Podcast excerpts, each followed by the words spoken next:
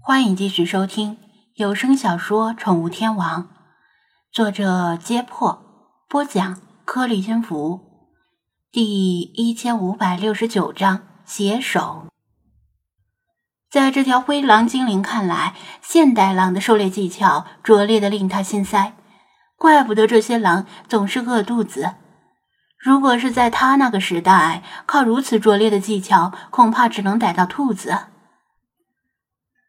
如果有足够的时间，他愿意把一身的技巧传授给他们，让他们可以在森林里安居乐业，而不是在饥饿的驱使下跑出森林伤害人和家畜。但是他的时间不多了，有更急迫的事情要解决。张子安和精灵们还在震惊于他的雷霆一击，即使是在战斗经验丰富的老查、菲娜和菲马斯看来。这一击都挑不出什么毛病。老查的技艺是受人类武学的启发而练成的，菲娜更多的是作为一名指挥者，而不是亲自上阵的战士。菲马斯则更多的是利用自己强悍的身体能力。灰狼精灵这一扑一咬，整个过程简洁、自然、隐蔽、高效。没有任何多余的动作，是在无数次搏斗和厮杀中锻炼出来的，不登大雅之堂。但作为杀手，再合适不过，看得张子安后脖子阵阵发冷。中国民间相传，狼偷袭人的时候，总是喜欢悄悄跟在人身后，然后人立而起，两只前爪从后面搭上人的肩膀。人以为是熟人在打招呼，本能的一回头，就会被蓄谋已久的狼咬断喉咙。实际上，按压强来算，狼的牙齿能咬断大多数骨头，更何况是人类脆弱的颈椎骨，完全没有必要等人回头。所以，传说终究是传说。狼袭击人的时候。一般不会从后面搭肩，倒是老虎喜欢这么干。狩猎水牛的时候，直接跳到水牛背上，咬断水牛的颈椎，可以避免被危险的牛角刺伤。古代印度人会在脑后戴个人脸面具，让老虎分不清楚哪面是人的正面，也是同样的原因。另外就是，虽然从纸面数据来看，狼的咬合力不及老虎、狮子等猫科猛兽，但老虎、狮子的体重要远大于狼。若是按照咬合力与体重的比例来算，狼的单位体重咬合力是大型猛兽中名列前茅的。狼群对张子安的威胁解除了，他们兴致勃勃地彼此练习狼精灵传授给他们的技巧。张子安的问题还没有问完。他知其然，却不知其所以然，于是问道：“为什么？为什么偏偏针对那些猫？”灰狼精灵的视线落在菲娜的额头上，又落在雪狮子的额头上。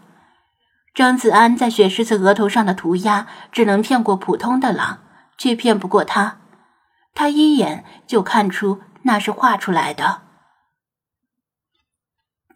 因为那些猫被人驱使着进入森林，杀伤无数的小动物，即使它们并不饿，也是如此。还有就是，他们在森林中传播恶意。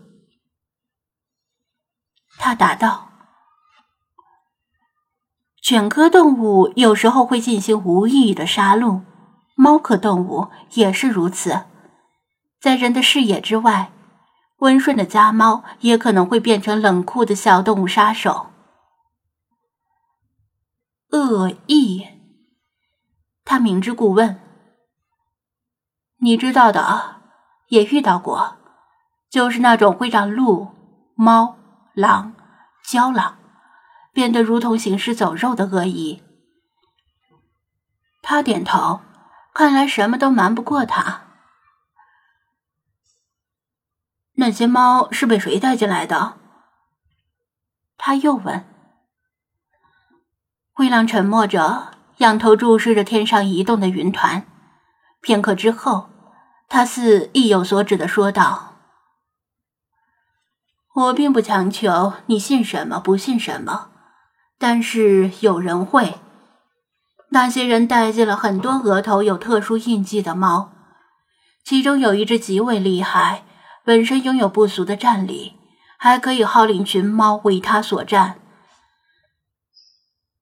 再加上其他人类的庇护，令他有恃无恐。我总觉得他们在密谋什么丧心病狂的计划。菲娜冷哼一声，走前两步说道：“本宫问你，你所说额头有特殊印记的猫，可是那种 M 型印记，类似这种？”他指着雪狮子的额头。灰狼精灵给予肯定的答复。为了避免事态恶化，我只能尽量铲除他们的羽翼。如果这令你感到难受了，我在这里向你说声抱歉。他拥有那么出色的捕猎技巧，态度却出人意料的低调，令菲娜很是意外。道歉就免了，是本宫御下不言在先。想不到本宫离开人间的这段时间里，竟然有猫妄图取本宫而代之，还害得诸多无辜的猫沦为他的爪牙，为他而死，真是可杀不可留。菲娜咬牙切齿的说道，身体由于愤怒而微微颤抖。以他的高傲，绝不可能允许其他猫跟他平起平坐。更何况那只猫还驱使无辜的猫成为作恶的工具而丧命，他就更不能忍了。张子安思考着灰狼精灵说的话，大致上猜到了，有一只疑似精灵的猫带领着群猫进入森林，帮着里皮特为非作歹。在森林里散布恶意，而那些不会感染恶意的小动物则被猎杀。如果放着不管，用不了多久，这片森林就会成为寂静的坟场，并且还会向周围扩散。怪不得里皮特有恃无恐地做出那些反人类的行为，原来是有帮手的。敌人并不只有一个，灰狼精灵又说道：“刚才有一只钢铁飞鸟在树林的上方悬停，但是体型过于庞大而坚硬，在此处无法降落，又飞走了。”钢铁飞鸟，张子安愣了一下，是说直升飞机？大概是吧。他说道，接着又摇头。我和圣徒都不喜欢直升机里的东西，虽然没有见过，但身上散发出来的唯利是图的味道令我们感到恶心。呃，大概是指暴发户之类的气质。对于欣赏守贞和顾穷美德的他来说，暴发户气质确实与他格格不入。如果说来，张子安之前的推测并不完全正确。他以为那架直升机是来跟里皮特他们交涉和谈判的。但如果灰狼精灵的话无误，看来直升机此行还有其他的意图。森林这么大，这片乱石丛生的空地也并不明显，为什么直升机不在其他地方悬停，偏偏在这里悬停？可惜，直升机在这里根本没有办法降落。想要见到这条灰狼精灵，除了像张子安这样用脚来丈量这片森林之外，没有第二条路。灰狼精灵郑重的说道：“